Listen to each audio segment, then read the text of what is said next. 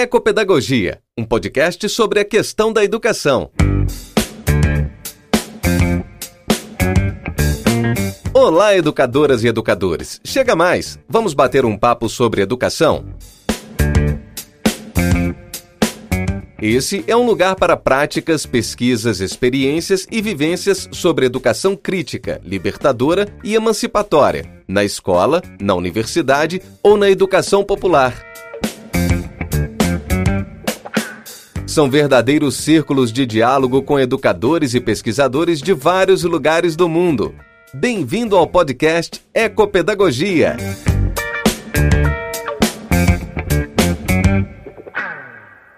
Muito bem, boa tarde, meus amigos, minhas amigas, educadores e educadoras ambientais de todo o Brasil e alguns também, professor Mauro, da América Latina, que estão nos acompanhando. Eu sei que tem gente de fora nos acompanhando tanto pelo canal do YouTube, o TV Ecopedagogia, tem gente que está nos assistindo agora também pelo Facebook, e se você está ouvindo esse áudio no podcast também, né, nos acompanhe. Eu sempre convido o pessoal a se inscrever no canal da TV Ecopedagogia no YouTube, a seguir a gente também lá no podcast, porque assim a gente consegue fazer com que essas informações cheguem a mais educadoras e educadores, fomentando uh, essa perspectiva da educação ambiental crítica que a gente trabalha. Hoje estamos aqui com um convidado muito especial, como sempre, aqui no nosso canal, professor Mauro Guimarães. Bem-vindo, professor Mauro. Muito obrigado, Ivo. É um prazer estar aqui com você, estar falando aqui para toda a sua audiência, né? Então é muito, muito gratificante, tá? Muito obrigado pelo convite. Muito bom. Eu fiquei muito feliz quando tu aceitou o convite, porque, assim, eu, eu sempre falo aqui, né, Mauro? A gente se conhece por leituras, a gente se conhece na caminhada da educação ambiental. Eu tive o prazer de te conhecer pessoalmente em Curitiba, no, no Encontro Paranaense de Educação Ambiental, 2017, se não me engano, foi quando a gente foi lá. Dividimos uma mesa lá, né? Isso, dividimos uma mesa, né? Foi um grande prazer, uma honra para mim. E eu tenho lido teus livros, e eu vou te dizer um negócio, Mauro.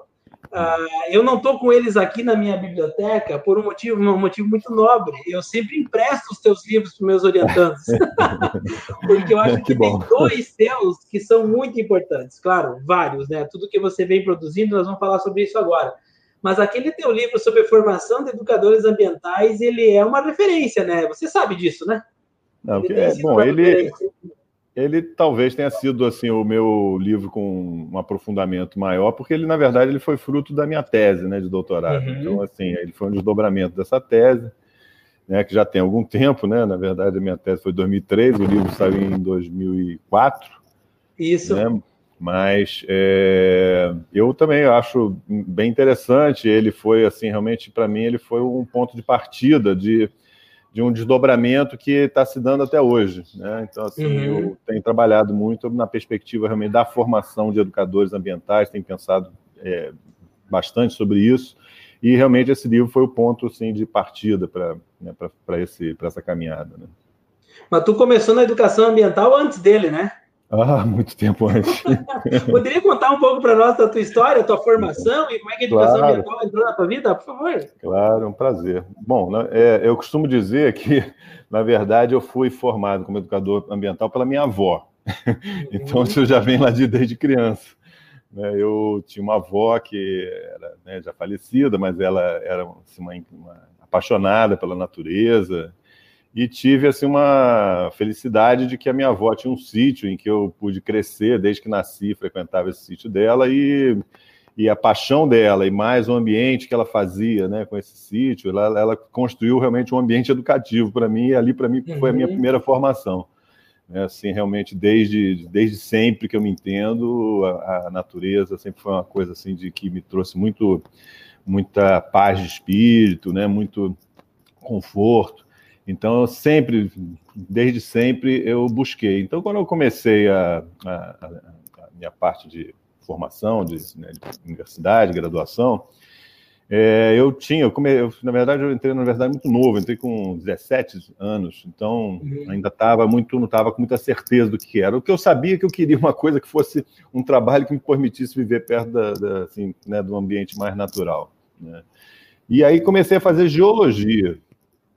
Mas é, com a, com a, que foi, foi na década de 80, início da década de 80, foi Sim. 81, Né? Então, eu tinha naquela época, tinha coisa da Petrobras, que estava crescendo, né?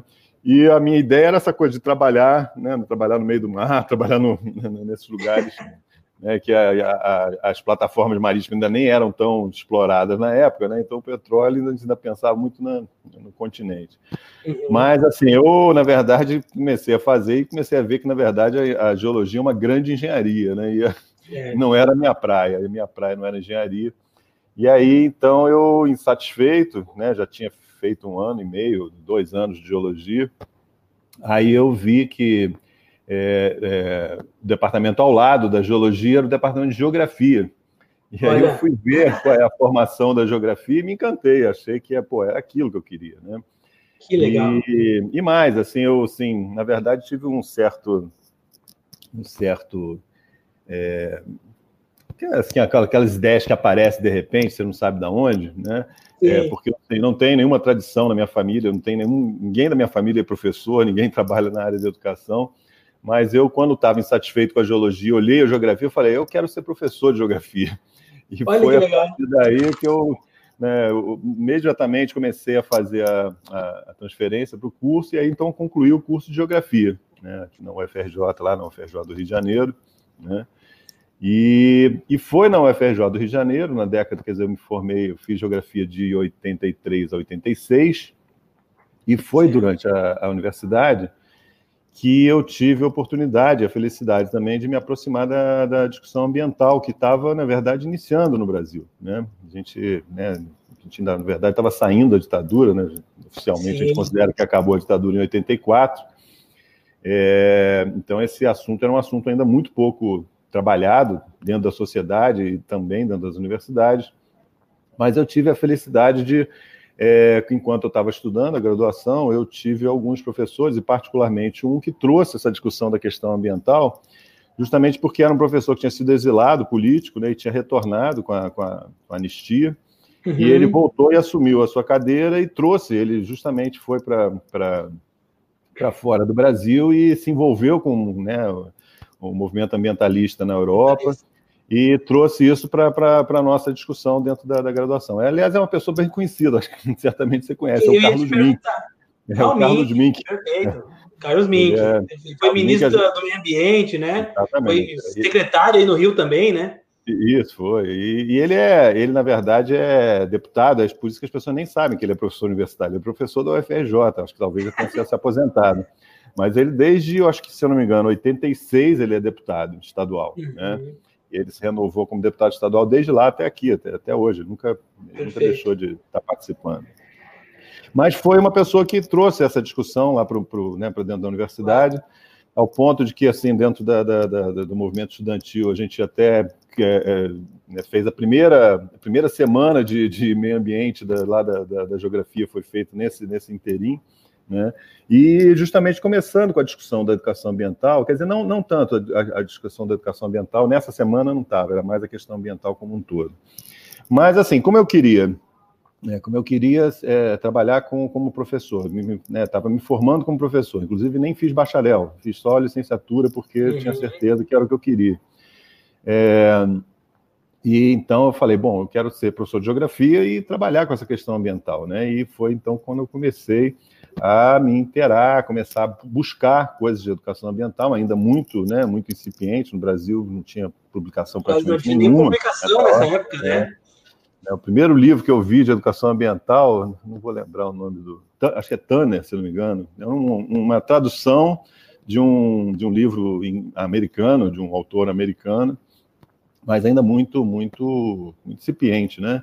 Uhum. É, e aí, justamente isso, quer dizer, eu né, aí fui trabalhar, eu, eu, eu né, me formei, é, eu já tinha também a, a, a, intenção de saída de um grande centro do Rio de Janeiro, como eu morava, né, como, aliás, né, fui criado, eu sou nascido uhum. em Niterói, mas fui criado no Rio de Janeiro, mas já tinha essa vontade de sair de um grande centro, morar no interior, né, e aí fui, eu consegui realizar, fiz um concurso para professor do Estado, né, do Rio de Janeiro, e fui morar em Nova Friburgo, aqui na Serra, na região serrana. De, de conheço de Nova Friburgo, né? conheço a cidade.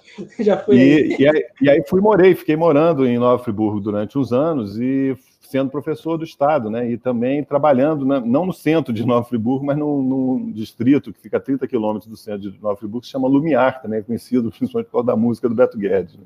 Uhum. É, e lá e eu trabalhando como professor foi quando eu realmente me, me descobri, na verdade, um educador ambiental, né? Uhum. E foi então a partir dessa experiência como professor, né, buscando trabalhar a questão da educação ambiental, que eu comecei realmente a, a me preocupar é, de desenvolver melhor essa, né, essa, esse campo que estava ainda né, iniciando, isso aí a gente estou falando em 86, 87, uhum. né? Antes, pré-Rio 92, né?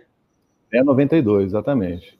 E aí eu, nessa experiência, nessa escola, que foi muito rica, assim, eu sempre coloco como foi uma experiência para mim fundamental como professor, porque lá eu tive a liberdade de, né, de, de me, me realizar como, como educador, né, sem grandes cerceamentos, sem grandes é, obrigações é, é, institucionalizadas, né, de uma, uma, uma educação mais é, é, rígida. Né? Então, eu consegui, de fato, ter uma experiência lá durante uns cinco anos, e me, me vi realmente fazendo, né, tentando fazer educação ambiental, procurando aprender, né, e foi justamente com essa busca de aprender que eu comecei a fazer alguns cursos, né, buscando justamente essa, né, esse, esse aprendizado a mais, essa experiência, essa troca para poder me, me aprimorar na minha prática.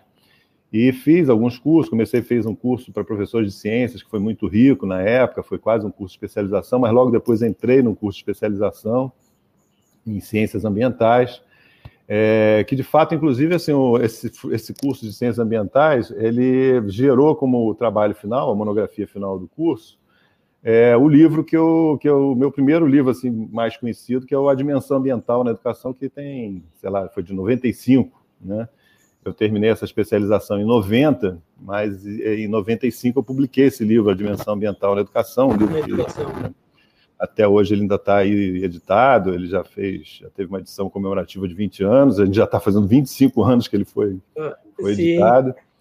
Né? É, e que foi um livro que me assim era um livro que ajudava a pensar essa introdução né, nesse campo da educação ambiental que também estava se introduzindo, estava se desenvolvendo né, inicialmente.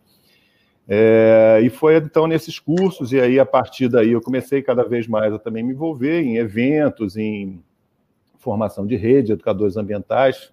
Né? A, a, a, Rio 92 ela foi importante, ela realmente trouxe um, né, um, um desenvolvimento do campo, uma, uma, ampliação, muito mais pessoas participando.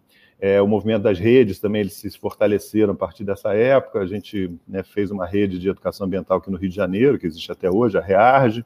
A REBEA, a Rede Brasileira, também se constituiu uhum. nessa época. Né? Então, assim, participando desses movimentos, eu ainda como professor né, é, do Estado, eu acabei indo para a Secretaria de Educação do Estado, trabalhei numa comissão de educação ambiental que foi criada muito em função da, da ECO 92, da Rio 92, e que lá a gente tinha um projeto de educação ambiental que a gente desenvolvia junto aos professores do Estado. Então, trabalhei, nessa época, eu trabalhei com formação de professores formação do Estado. De professores para a educação ambiental. Então, assim, foi justamente nessa época que eu comecei a me interar com isso. Em paralelo, fiz o um mestrado em educação, e aí já também desenvolvendo né, uma, uma a dissertação em educação ambiental. É, e aí acabei, comecei a trabalhar no ensino superior, aí saí do, do, do, Estado, comecei a trabalhar no ensino superior, a princípio na rede privada, tudo aqui no Rio de Janeiro, né? Uhum. É, e quando, então, em 2006, eu fiz o concurso para a Universidade Rural, onde eu estou hoje. Né? Paralelo a isso, eu fiz o meu doutorado também, e também com essa mesma temática, né? O tanto que eu já eu falei que o, né, o produto, a o tese, né, justamente resultou no, na formação dos educadores ambientais. E aí, a partir daí, dentro da Universidade Rural, eu, né, junto ao meu grupo de pesquisa, eu trabalho hoje, né, já hoje, há alguns anos, já trabalho no programa de pós-graduação em educação lá da, da Rural, é, e a minha linha de pesquisa é em educação ambiental. Então, eu tenho um grupo já de pesquisa com vários orientandos e todos trabalhando na linha de educação ambiental, o que me, me gratifica muito, porque a gente vê o quanto a educação ambiental ela virou uma demanda né, de, assim, de peso e que as pessoas procuram e buscam é, é, o aprimoramento e realmente eu acho que a gente está realmente é, avançando, né? apesar de retrocessos que a gente tem, mas a gente tem avanços importantes aí na, na situação. Né? É, eu ia te perguntar exatamente isso aqui. Minha segunda pergunta era sobre o campo da educação ambiental, né? Aliás, sobre os livros do professor Mauro, quem está nos ouvindo e assistindo, eu vou deixar aqui no, embaixo do vídeo todas as descrições dos livros, inclusive com o link, né? Lá para você clicar ali, se quer comprar o livro, já vai direto e adquirir, porque eu acho, eu acho sim que é bom ter uma biblioteca em casa sobre educação ambiental, especialmente, somos nós educadores ambientais, e eu acho que esses três livros que tu citaste, Mauro, o teu da tese, que é de formação de educador ambiental, a, o, o Educação Ambiental no Consenso no Debate, e esse outra dimensão da ambiental da educação, são livros assim, que, para mim, eu que comecei, você falou que estava uh, em 86 na universidade, eu nasci em 80, então eu sou um pouquinho depois de ti, né? Eu, eu meu, minha caminhada é um pouco depois. Então, para mim, foram. Mauro, tu, tem, tu sabe disso que muitas pessoas já devem ter dito isso para ti, né? Para mim, foi muito importante a leitura dos teus livros, com esse caráter introdutório, né? Mas também, ao mesmo tempo, nos direcionando para uma, uma perspectiva de educação ambiental crítica, né? Porque existem diversas educações ambientais, né? E, mas a, a, perspectiva crítica da educação, da qual você, eu e outros grandes nomes que nós vamos citar aqui fazem parte no Brasil, a, a, os teus livros eles já vão direcionando para essa perspectiva de que educação ambiental não é papo de geógrafo, né? não é papo de uhum. professor de ciência, não é papo de alguém que, ou que nem eu, que sou da filosofia e que de repente acha que salvar o planeta é a única solução para os problemas pedagógicos, né? É uma questão mais de fundo, de fundamento. E eu ia te perguntar, como é que você enxerga o campo da educação ambiental hoje, assim, do ponto de vista da produção? Acho que no Brasil nós estamos também bem servidos de educadores e educadoras comprometidos, né? Tem avançado para essa questão também da, da pós-graduação em estrito senso, onde nós dois atuamos e orientamos teses e dissertações sobre essas temáticas, né? Uhum. É, eu acho que o campo, ele, né, falando aí, é, é assim, eu de certa forma acompanhei esse crescimento, praticamente Sim. o nascimento e o crescimento desse campo, né, eu, é, como a Isabel Carvalho coloca, né, a gente é eu, ela, Fred, Frederico Loureiro, né, e tantos, alguns outros colegas, a gente está a gente está nessa primeira geração de que Sem se dúvida. reconhece como educadores ambientais, né? Sem dúvida. E fomos essa geração que chegamos às universidades, né? É, ao longo desse tempo, fomos fazendo os concursos, entramos nas universidades públicas e começamos a criar é, linhas de pesquisa dentro das, das, universidades na área de educação ambiental, né? Tanto que, assim, é, né, para mim isso é, é, é, muito evidente que, assim, a, o educador ambiental, a formação do educador ambiental, quando não se dá numa formação de militância pela prática, quando se dá na, a nível de academia, essa formação é eminentemente uma formação a nível de pós-graduação. Né? Então, é, é, são justamente nessas linhas de pesquisa, de, de mestrado, doutorado, até mesmo também numa especialização, é que a gente tem essa possibilidade de uma formação mais acadêmica, né? de, de uma reflexão mais teórica, né? para o desenvolvimento do campo nessa, nessa dimensão acadêmica. É, eu acho que é, é, a gente tem alcançado isso, eu acho que é, se a gente falar aí, né, 35 anos, 40 anos de, desse campo de educação ambiental, eu acho que a gente avançou muito, a gente cresceu muito, né? O, uhum. A educação ambiental, ela está realmente, você, toda universidade você vai, você tem alguém lá que está se dedicando à questão da educação ambiental. É, a, a, a, discussão da educação ambiental é reconhecida pela sociedade como um todo. É, a gente tem né, hoje né, na, na, na, toda a Secretaria de Meio Ambiente, ou Secretaria de Educação a nível estadual, ou a nível municipal, você tem alguém também responsável para a discussão da educação ambiental. Isso é tudo coisa fruto desse movimento de, de, de ampliação que se deu nesses 40 anos. Né? E se a gente pensar 40 anos historicamente, ele é muito pouco tempo, né? um tempo muito curto. Pequeno, né? É e, de fato, ela se expandiu muito. Agora, ela se expandiu muito também por necessidade, né? É, quer dizer, tem um lado positivo, mas tem um lado negativo, que ela também se expandiu muito porque a, a crise ambiental ela cresceu muito nesses 40 anos, né? Então, essa é uma questão que, que, que, que eu tenho me colocado sempre, inclusive, para pensar a formação do educador ambiental. Né? Como é que a gente tem, vem formando educadores ambientais, a gente tem cada vez mais gente fazendo educação ambiental, mas a gente tem cada vez mais também a sociedade destruindo o meio ambiente. Né? Então, isso mostra Sim. que não é uma equação simples, né? existe realmente aí uma, uma, uma complexidade que precisa ser entendida para a gente poder trabalhar dentro dessa complexidade. Né? Agora em complexidade, eu ia perguntar outra coisa, mas agora você trazendo isso me vez. Como é que, como é que você organizaria aqui os teus referenciais teóricos, práticos da educação ambiental, em qual, qual base teórica você sustenta as suas reflexões, para o pessoal te conhecer melhor, porque se a gente vai falar do, do Loureiro, a gente vai falar de Marx, né? a gente vai falar de Michele Sato, a gente vai falar uhum. do biorregionalismo. E o Mauro Guimarães, ele está sentado aonde? É, eu, assim, eu me considero um pouco mais eclético, assim, eclético no sentido de que não, não sou tão afiliado a uma é. determinada denominação, mas isso fruto também da minha, da minha, da minha formação, né? É, eu, quando estava né, como estudando como geografia para ser professor, eu me, me encantei muito, né? Assim como eu sei que você também, do, é, pelo Paulo Freire, né? As Sim. leituras de Paulo Freire na minha formação para professor, elas foram fundamentais na minha visão de mundo, na minha visão como educador. Né? Então, certamente, Paulo Freire é uma referência muito, muito clara na minha, na minha formação e na minha, na minha, na minha produção, na minha prática. Né? É, o que faz com que a gente tenha uma proximidade é, dessa perspectiva crítica com a educação popular, né? A educação ambiental Sim. crítica, a educação popular, elas, elas, têm uma ligação muito forte, eu acho principalmente por esse referencial do Paulo Freire, né? Então essa é uma referência que certamente foi importante na minha, na minha formação, que certamente Paulo Freire também tem uma, né, um viés marxista, né, bastante claro na sua, na sua, na sua produção, é, mas, ao mesmo tempo, eu também, na minha formação na, na, área de geografia, eu sou fruto de um período histórico na geografia que prevalecia a discussão de uma geografia crítica, né?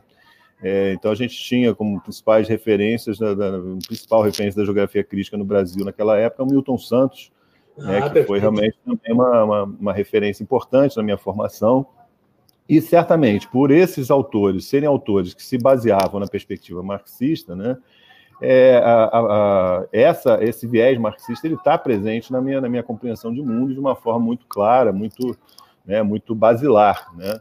Então, assim, eu digo que eu, eu parto realmente do, do, do de uma visão é, teórica né, do, do, do marxismo. Materialismo histórico. Materialismo histórico, é, mas ao longo desse tempo eu fui é, também me aproximando de outros autores que também me, me influenciaram muito e que são autores que todos eles, na verdade, se a gente for ver, eles, na verdade, têm uma, têm uma, uma ligação com, com o marxismo. Né? Então, por exemplo, autores que, que foram importantes nessa, nessa minha caminhada, já a nível de mestrado, doutorado, é, foram é, o, o, o Boaventura Souza Santos e o Edgar Morin. Né? Os dois tiveram passagens claras pela, pela, pelo marxismo. É, não, no, no, meu entender, eles não, não negam o marxismo, mas eles né, buscam é, uma, uma visão que, que tem algumas diferenciações, mas sem negar a origem marxista do, do pensamento deles, da mesma forma como eu também entendo dessa forma. Então, assim, para mim, claramente, esses autores são autores importantes na minha, na minha referência para pensar é, é, pensar a educação ambiental, pensar o mundo, né?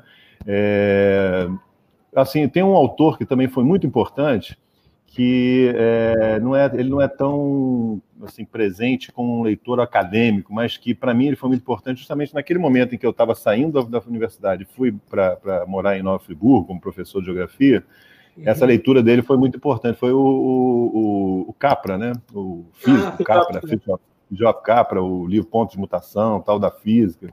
Uhum. Foram livros para mim muito significativos naquela época, né? De, de, de me ajudar a construir um, um, um, um né? uma, um ponto de vista, uma visão de mundo em que é, perspectivas diferenciadas desse mundo da modernidade eles estavam sendo apresentados e sendo principalmente criticados, né?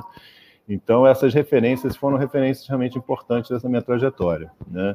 É, agora, é claro que, que, em paralelo a isso, né, é, nessa trajetória, a, a, foi se constituindo aí uma, uma comunidade né, de educadores ambientais, né, a gente já falou aqui uhum. Fred, Frederico Loureiro, da, da Isabel Carvalho, da, da Mimi, né, da Michelle Sato, é, Marta Tristão, Ivo, são tantas pessoas, João Figueiredo, tantas Sim. pessoas que ao longo dessa caminhada, aí a gente foi, né, ao longo dessa caminhada, a gente foi se reunindo, foi se juntando. Então, a gente, por exemplo, criou né, o grupo de, de, de primeiro de trabalho, e hoje o grupo de estudos da educação ambiental na Amped, né? Então, isso vai, foi, vai criando essa comunidade que, que vai se. que certamente nesse convívio a gente vai trocando muito também. Né? Então, aprendi muito com, com, com, né, com, com o Fred Fred. É, participei durante um tempo do grupo de pesquisa dele, na época que eu trabalhava na universidade particular. É, eu fazia parte do grupo do Fred. Né, e depois, aí quando eu entrei na universidade né, pública, na rural, é que realmente aí eu criei meu grupo e aí né, acabei me desvinculando, me desvinculando, mas sim, sem, sem ter perdido essa afinidade né, com, com grupos. É, hoje temos trocado muito com o Celso Sanches, da Unirio, é um parceiro de, de pesquisas, de, faz parte de, né, dos projetos de pesquisa em conjunto com, comigo. Então, assim, a gente vai trocando muito nessa caminhada com os colegas que também foram, né, foram é, se desenvolvendo e foram crescendo dentro desse campo. Né? Então, assim, são parceiros bastante importantes nessa caminhada, como referências para mim também, para pensar é, educação ambiental. Né? Legal, legal. E lembrando, né, o pessoal do GT 22 da Amped, nosso GT de Educação Ambiental, a professora Fátima Marcominha, aqui de Santa Catarina também comigo, né? Isso, Deixando um abraço, um abraço para todo esse grupo, que é um grupo realmente um grupo que é um grupo de resistência, no sentido assim, de que pensa, né, uma outra visão de sociedade, de educação, é, assim como todos os GTs da Amped são importantes, não tenho dúvida nenhuma. Mas é. o GT22, que é o nosso GT, né, é o GT do qual a gente tem um carinho especial, né, dá vontade de participar do GT de ensino superior, do GT de educação popular e de outros GTs como um todo, mas a gente, né, por um mas foco, que, né, uma necessidade, sabe, né? Mas, mas sabe que isso daí foi uma discussão na, quando a gente pensou na criação, né? Esse, esse, grupo, a gente já frequentava a Amped, muitos já frequentavam a Amped é, sem ter um GT de educação ambiental. Isso. E aí, é, é, quando a gente começou a se encontrar, a gente se encontrava em outros espaços também, né? E aí Sim. começou a se encontrar na Amped, a gente começou a fazer essa discussão né, se valia a pena a gente criar um GT de educação ambiental ou se a gente deveria estar realmente inserido nos demais inserido GTs. nos né? outros, é. Foi uma discussão importante na época e no final a gente acabou chegando no consenso que naquele momento, como a gente estava né, numa fase de, de, crescimento, de consolidação do campo da educação ambiental, a gente considerou importante, e eu avalio que foi realmente importante, né? É, a presença da, desse GT da educação ambiental, continuo considerando importante, né? Cheguei a ser coordenador do grupo durante um tempo. Uhum. É, então, acho que é um, um espaço importante para a educação ambiental nessa dimensão acadêmica. Né? Eu acho que é um espaço bem importante, juntamente com, a, com o encontro de pesquisa em educação ambiental, que também se consolidou como um outro espaço nacional de, né, de importância para pensar o campo da educação ambiental na dimensão acadêmica. É, são espaços importantes. E, em paralelo, também a gente teve os fóruns de educação ambiental, que também foram importantes nessa Isso. trajetória. Né? Fóruns de educação ambiental muito mais é, mobilizados pelas redes de educação ambiental, principalmente pela REBEA, é, que também tiveram um papel muito importante e continuam tendo nessa trajetória, em que você ali consegue estar reunindo a militância da educação ambiental. E aí a militância somos todos, né? Nós Sim. da academia, nós que estamos nos movimentos sociais, nas ONGs, eu acho que todos na escola.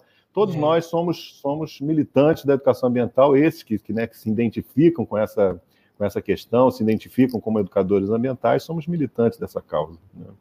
Que bacana, é muito legal. Eu fico realmente ficava pensando aqui, né? Será que a gente faz um GT de educação ambiental ou a gente fica no GT formação de professores, né? É, no nosso caso. Então, é, é, um grande dilema, sempre é um dilema, né? Qual é o nosso uhum. melhor lugar, onde a gente deve estar.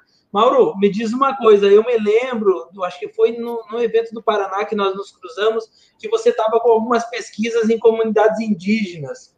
Sim. E uhum. aqui na UNO Chapecó, onde eu trabalho, né, onde eu trabalho e atuo na pós-graduação, nós temos também muitos indígenas que fazem mestrado em educação.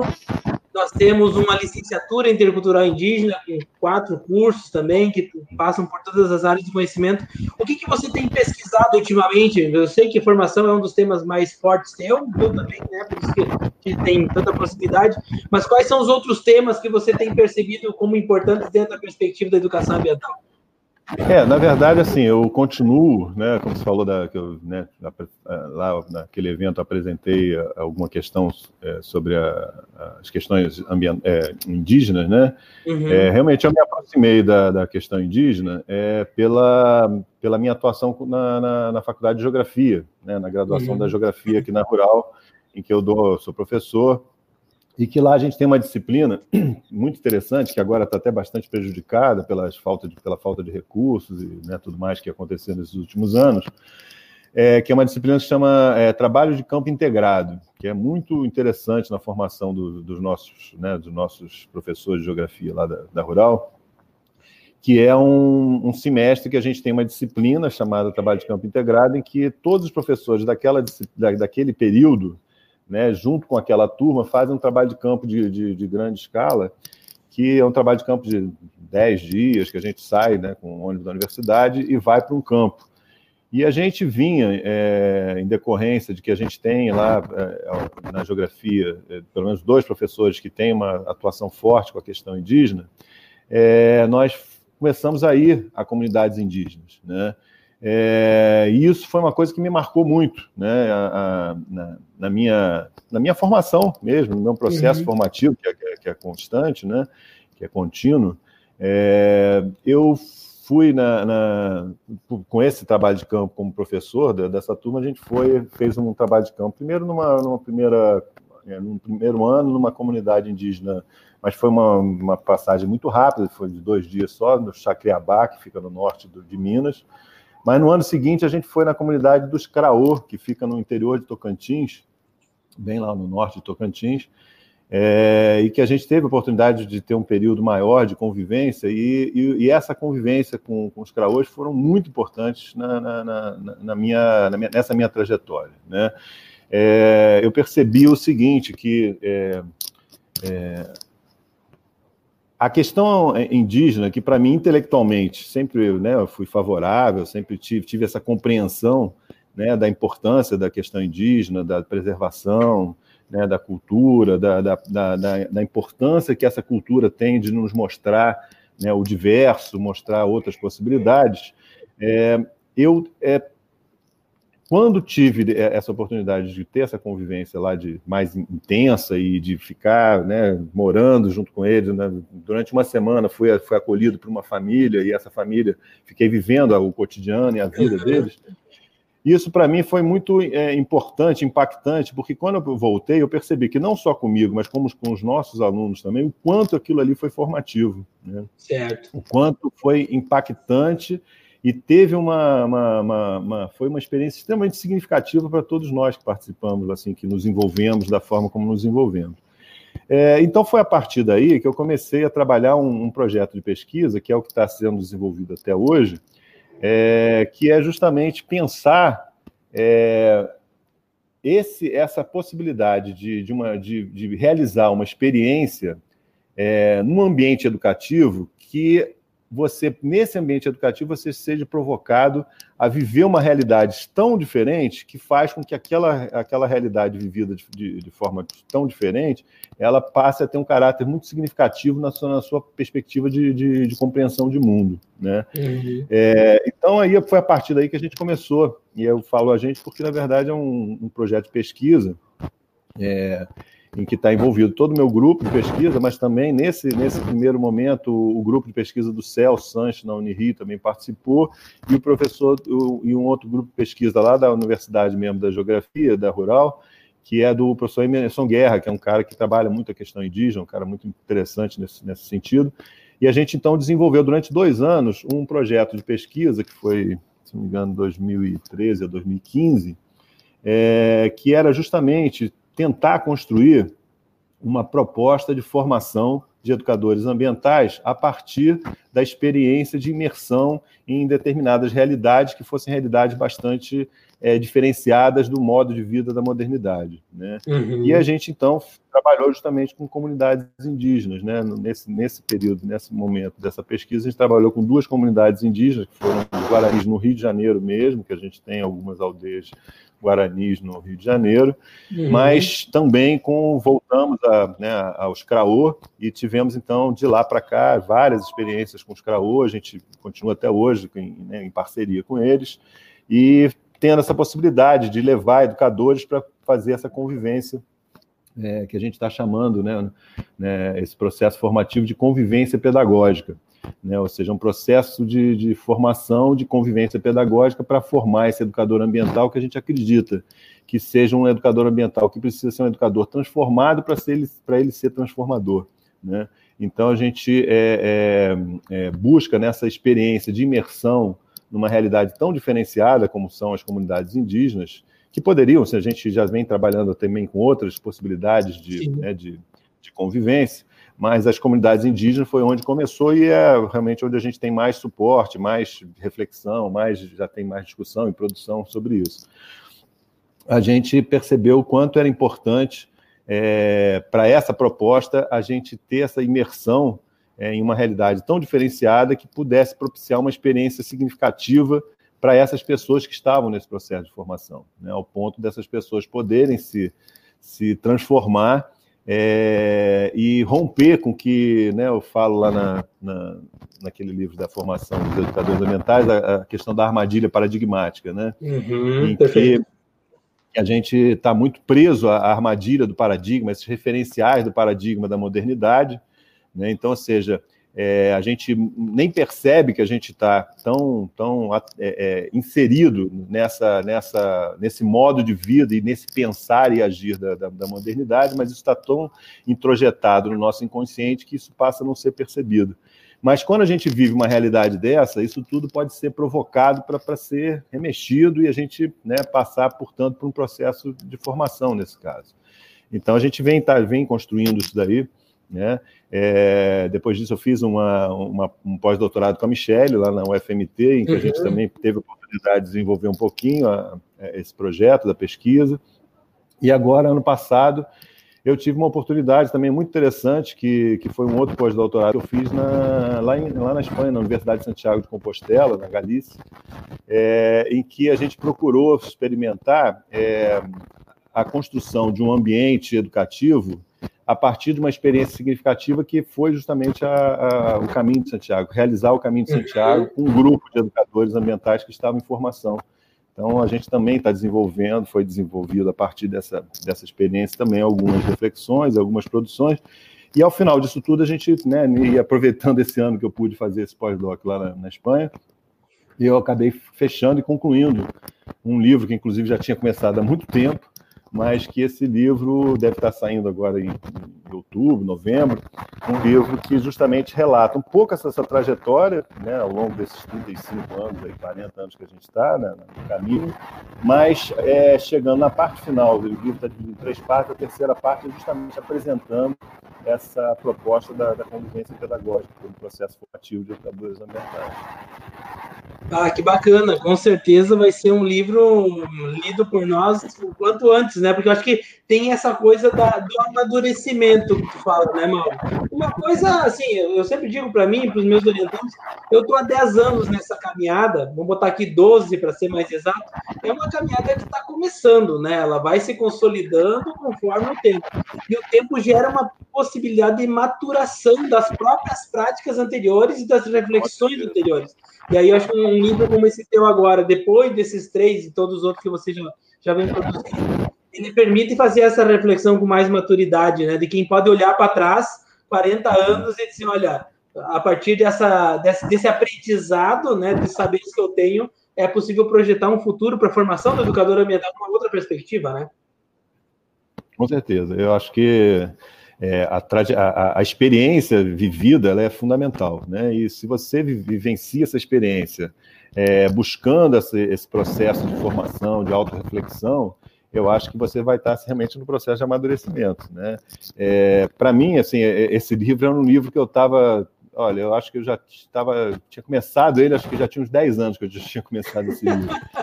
Primeiro, pelo menos a, a, primeira e a segunda parte, né, que fala Sim. mais da trajetória. A terceira parte já foi, já foi mais recente, porque é já em cima dessa experiência da, da convivência pedagógica. Mas a primeira e a segunda parte, justamente que eu procurava falar sobre a, a trajetória, sobre esse processo, é, eu tinha muitos momentos que eu parava assim, falando, não, ainda não está, ainda não está no ponto, ainda não estou maduro no ponto. E é. precisava do tempo para amadurecer e eu acho que agora chegou o momento, quer dizer, nunca tá, nunca a gente está pronto, nunca está completo, mas eu pelo menos tempo, freio, né? sempre exatamente, mas eu acho que assim, a gente vai vai apresentando para poder dali, inclusive com a, né, com a, com a própria troca que isso propicia da, das reflexões com colegas, com, né, orientando, a gente vai avançando a partir dali também. Né? Com certeza.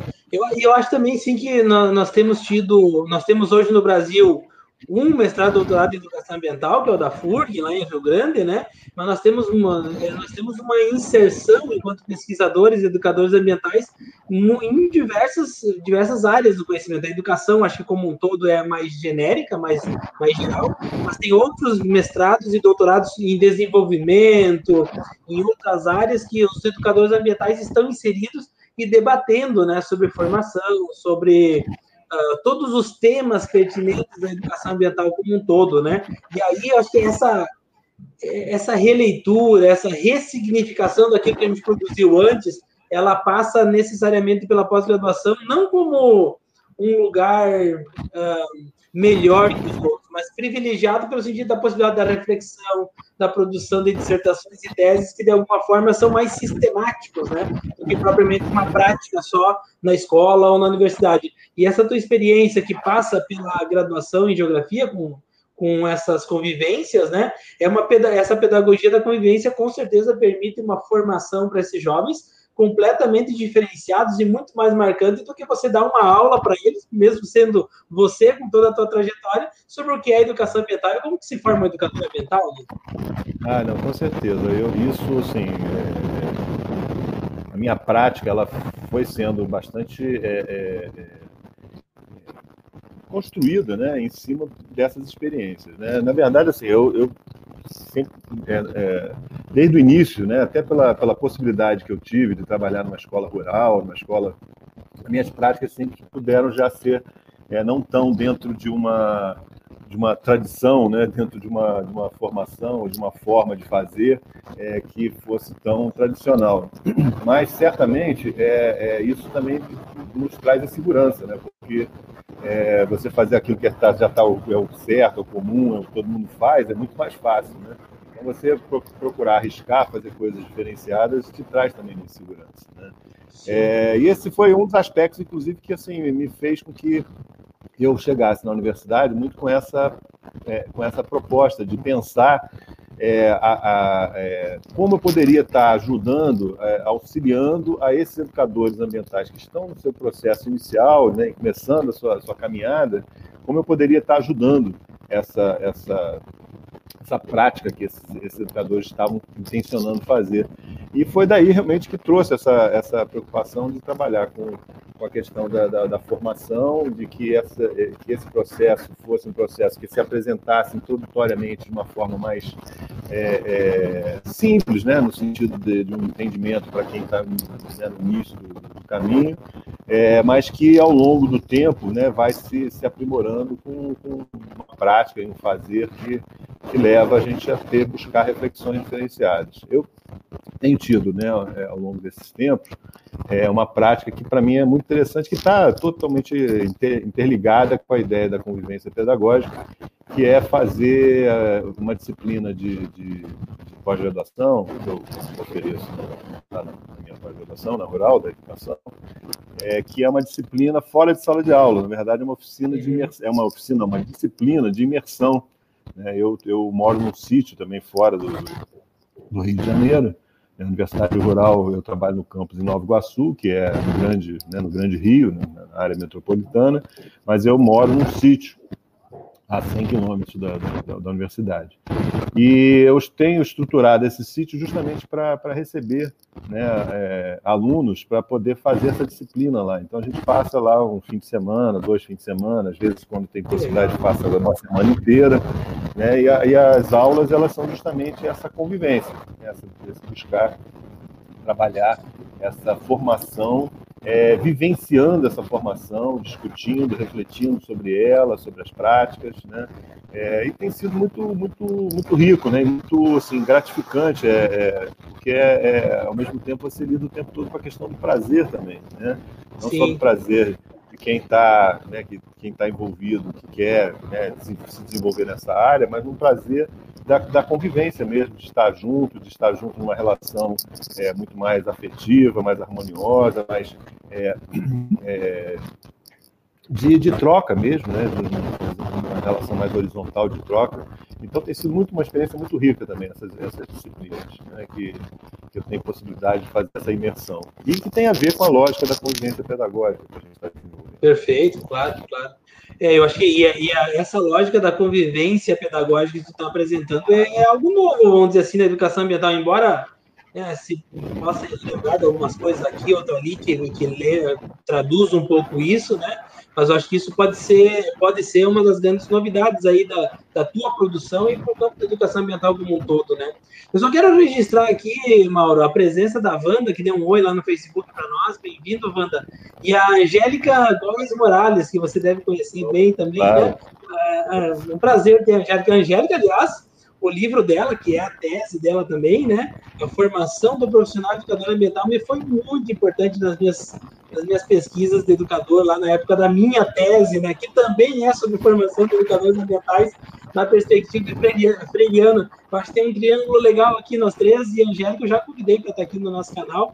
Logo, logo ela vai estar aqui com a gente também, falando sobre a formação do profissional educador ambiental. É, é, é que é, é, uma riqueza, né, Mauro? É esse tema da formação de educadores ambientais. Eu trabalho na perspectiva freudiana, você com a convivência, a Angélica com a, o profissional educador. Quer dizer, eu me lembro de uma frase de uma pessoa que falou esses dias, me marcou muito assim: o trabalho é infinito, né? Não termina nunca.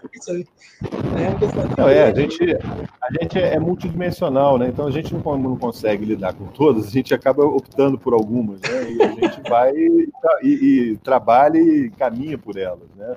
Mas certamente a gente tem que estar tá, nessa caminhada, a gente tem que estar tá aberto a essas, essas né, aberto a essas outras possibilidades, essas outras dimensões, porque a troca é muito rica, né?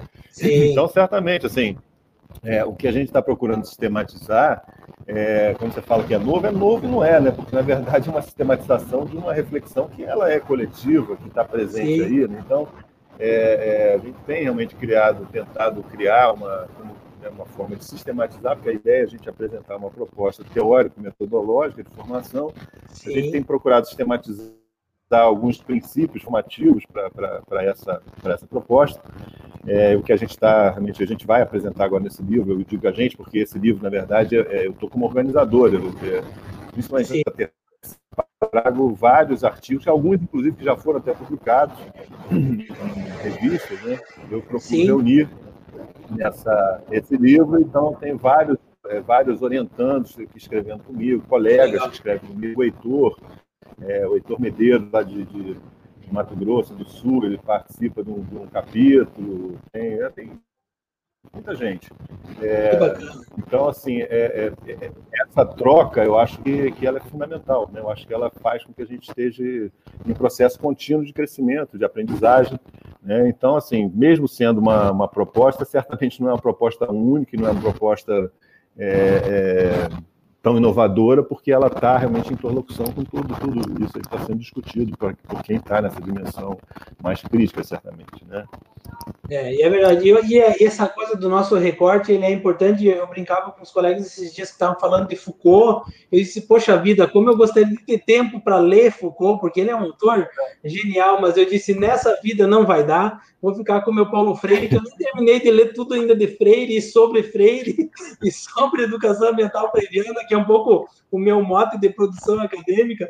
E eu brincava, gente, nessa vida não vai dar, mas sigam em frente com o Foucault, que vai dar tudo certo. E é importante, né? Porque a gente não é isso, claro. a gente não dá conta de todos é, dessas multidimensões, né?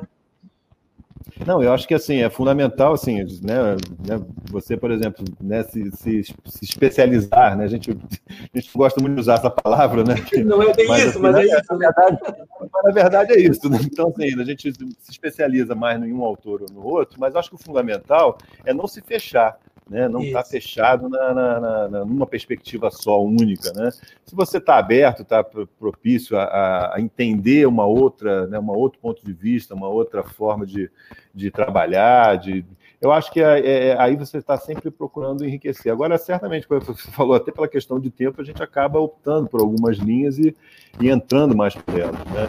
Então, assim, é, então, assim, certamente o que, que a gente faz, ele tem um viés, né, que o que essa nossa nesse nosso olhar mais específico, ele traz de uma forma mais contundente, mas certamente está recheado de diversos, né, de diversos outros olhares, diversos outros pontos de vista e, né, e proposições. Perfeito, muito bem. É, e eu achei isso, e o tempo também vai nos permitindo repensar a nossa própria prática, as nossas próprias teorias, no, no, nos permite, inclusive, reescrever o que a gente escreveu, como tu disse agora, o texto já foi publicado, mas é preciso retomar, atualizar, ampliar, né, sem ser plágio, né, mas no sentido de, de, realmente a gente poder tomar o nosso próprio texto de 10 anos e dizer, aqui tinha uma semente que hoje está mais bem elaborada, mas aqui vamos é. partir dessa base para ir para um outro caminho, né, dar um passo mais firme. Né?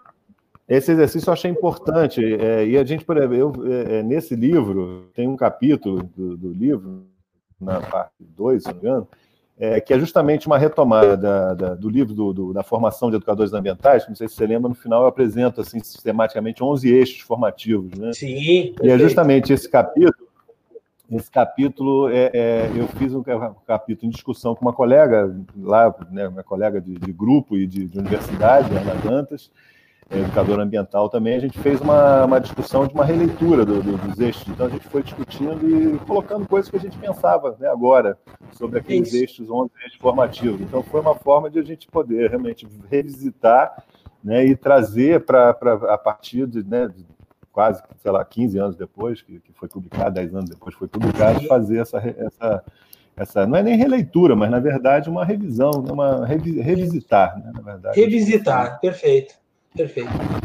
Mauro, nós ficaríamos aqui a noite inteira conversando, mas assim, deixa eu te fazer uma, uma última questão que eu estou fazendo para todo mundo que tem vindo aqui no, na TV Pedagogia, no podcast. Lembrando, né, que quem está nos assistindo pelo YouTube, se inscreve no canal, porque a gente tem que fazer o, o canal crescer. Não quero ter 10 milhões de seguidores, não é essa a minha meta. Mas eu gostaria que, pelo menos, se você está nos assistindo e é educador ambiental, é educadora ambiental, se inscreve no canal da TV Eco Pedagogia, vai lá no teu aplicativo do Spotify, ou do Apple Podcast, e segue a gente lá também, que você vai poder ouvir em outro momento isso, porque é assim que a gente vai podendo disseminar. O meu objetivo principal aqui é compartilhar reflexões como com o professor Mauro aqui, que a gente aprende tanto. A minha pergunta é a seguinte: o, Ednei Silvestre, lá nos anos 90, eu acho que foi em 95, se encontrou com o Paulo Freire em Nova York e perguntou para ele como ele gostaria de ser lembrado, qual legado ele gostaria de deixar né, para o mundo. E eu estou perguntando para os meus convidados aqui, né, como você gostaria de ser lembrado? Daqui a 100 anos, Mauro, 200 anos, vão pegar o teu livro na mão e vão, olha só esse livro do Mauro Guimarães. O que, que você gostaria que as pessoas pensassem de ti daqui um pouco? Né? Qual é o teu legado? É, assim, acho que eu nunca pensei muito nisso, não, mas assim, é, em época de pandemia é bom a gente pensar, né? De uma forma meio macabra.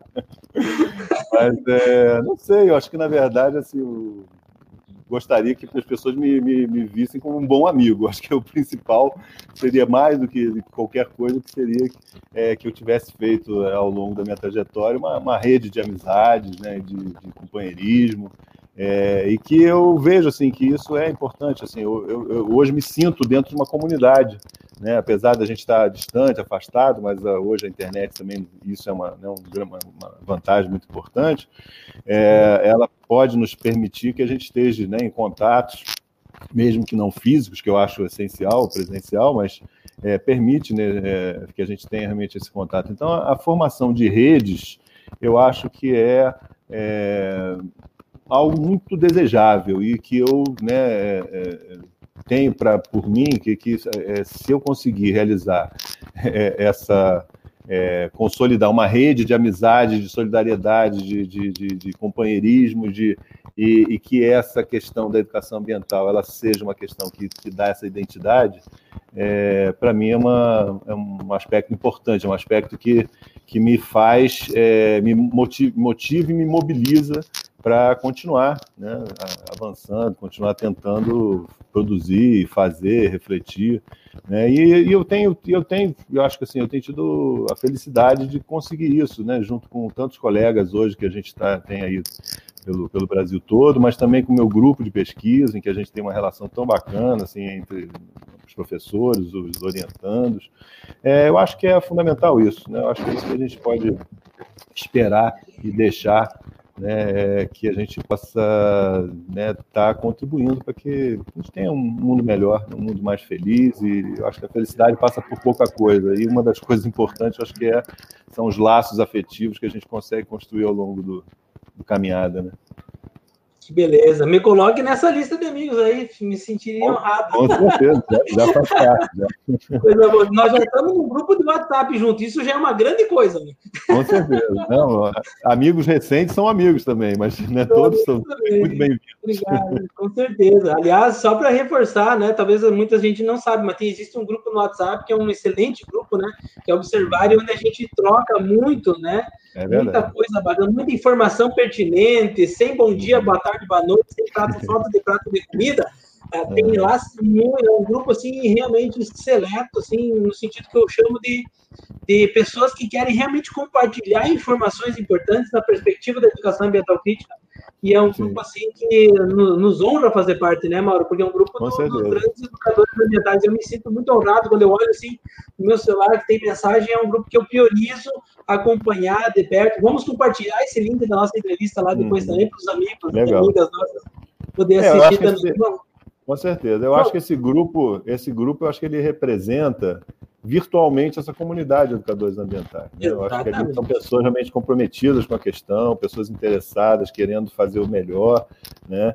E é um grupo que eu acho que né, se fortaleceu muito nesse momento agora da, da pandemia, porque é onde a gente pode estar trocando de uma forma mais Isso. segura, né? É, e realmente são, são pessoas que estão ali, que é um grupo já bem grande, mas são pessoas é, bem comprometidas, né, e que faz com que a gente ali tenha um espaço realmente de troca, de, de informação, de, de reflexão, né, então acho que é uma boa dica realmente deixar isso daí. Né. É verdade. Mauro, muito obrigado, meu amigo, meu, meu, meu referencial teórico, companheiro de caminhada, eu quero te agradecer, assim, sem, sem demagogia, te agradecer mesmo, assim, fiquei muito feliz quando te convidei e você aceitou, porque eu, eu, eu falo aqui quando eu termino as entrevistas, assim, que eu tenho tido a oportunidade, nesse meu projeto, que inicialmente é particular, mas esse espaço aqui, tu, ele é aberto para quem quiser participar, eu tenho tido a oportunidade de dialogar com os principais educadores ambientais do Brasil, no qual você, como você já disse, e eu reforço, você está no primeiro escalão, né? Com, com o professor Sorrentino, com a professora Sato, com a professora Isabel Carvalho, o professor, o professor Moreira, que ainda não tive ainda a oportunidade, já convidei, só falta marcar, né? Então, assim, disse, são realmente pessoas que eu, nos últimos 12 anos como educador ambiental, tenho lido sistematicamente. E isso me alegra muito, porque me permite uh, ter uma impressão que pelo livro às vezes a gente não tem. E agora, como a gente não pode se encontrar, infelizmente é, o espaço virtual é o lugar onde eu consigo dialogar com vocês. Eu fico assim realmente honrado, essa é a palavra, de poder ter aqui no início do meu projeto da TV Ecopedagogia, do podcast Ecopedagogia, pessoas da, da tua envergadura, da tua importância dentro da história da educação ambiental do Brasil. Muito obrigado mais uma vez. Não, é, Ivo, é, é, na verdade, assim, nós não somos do primeiro escalão, nós somos da primeira geração, ou seja, somos mais velhos, né? Porque, na verdade, primeiro escalão somos todos nós, né? Com esse teu trabalho, com o trabalho tão importante, né? De estar tá, tá fazendo isso, uma coisa que, inclusive, da, nós, dentro da, da, nossa geração, a gente não tem tanta essa facilidade, então é super importante esse trabalho que você está fazendo, esse espaço que você está abrindo, né? Eu acho que é muito bacana, é, né? Você falou do Marcos Sorrentino, o Marcos Sorrentino também tem feito muito, né? Um colega também, né? um amigo de tanto tempo, tem feito também muito trabalho né? nessas lives, nessas coisas da internet, e que é um espaço, acho que a gente tem que ocupar, né? Eu, apesar de, de resistência, eu tenho certa resistência, mas é, eu acho que é um espaço que a gente vai ter que ocupar, né? E que vocês que estão, né? Nessa trajetória menos tempo, tem muito mais facilidade para fazer isso do que nós. Então, acho que todos nós temos um papel super importante e, na verdade, assim, é, é construir essa, essa rede, que essa rede somos, somos todos, né? Então, temos que estar juntos nesse momento, né? principalmente nesse momento de, de tantas dificuldades, tantos retrocessos, tantas lutas que a gente tem que fazer. Essa ideia da gente estar junto e né, sendo fortalecido por essa sensação de estar pertencendo a, uma, uma, comunidade, eu acho que ela é fundamental. E esse teu papel, esse teu trabalho aqui, certamente ajuda muito nisso. Tá? Então, eu quero até, além de agradecer nessa oportunidade, estar aqui falando contigo e com tantas pessoas que, que escutam, é, mas também é, é, parabenizar né, pela iniciativa, que Obrigado. eu acho que é uma iniciativa muito importante. Tá? Obrigado mais uma vez. Obrigadão, Mauro. E para você que nos acompanhou até o final aqui, obrigado mais uma vez. Se inscreve no canal, compartilha esse vídeo, compartilha esse podcast, que é assim que a nossa comunidade vai crescendo, educadores e educadoras ambientais do Brasil. Um grande abraço e até o nosso próximo episódio. Tchau, tchau. Você acabou de ouvir mais um podcast Ecopedagogia. Para ter acesso aos vídeos das entrevistas e outros conteúdos exclusivos, visite o canal TV Ecopedagogia no YouTube. Até a próxima!